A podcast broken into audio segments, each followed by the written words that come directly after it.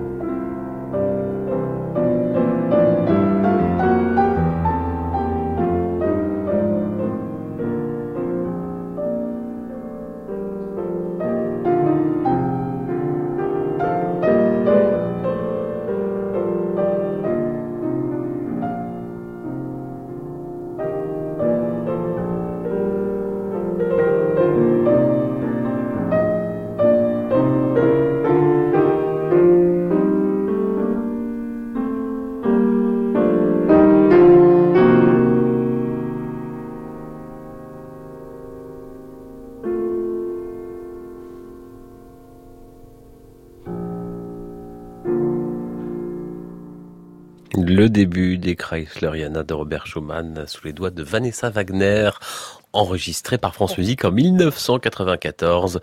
C'était leur premier pas dans Génération France Musique et Vanessa Wagner fera partie des invités qui joueront vendredi en direct du studio 104 sur France Musique pour une soirée fête de la musique avec Clément Rochefort.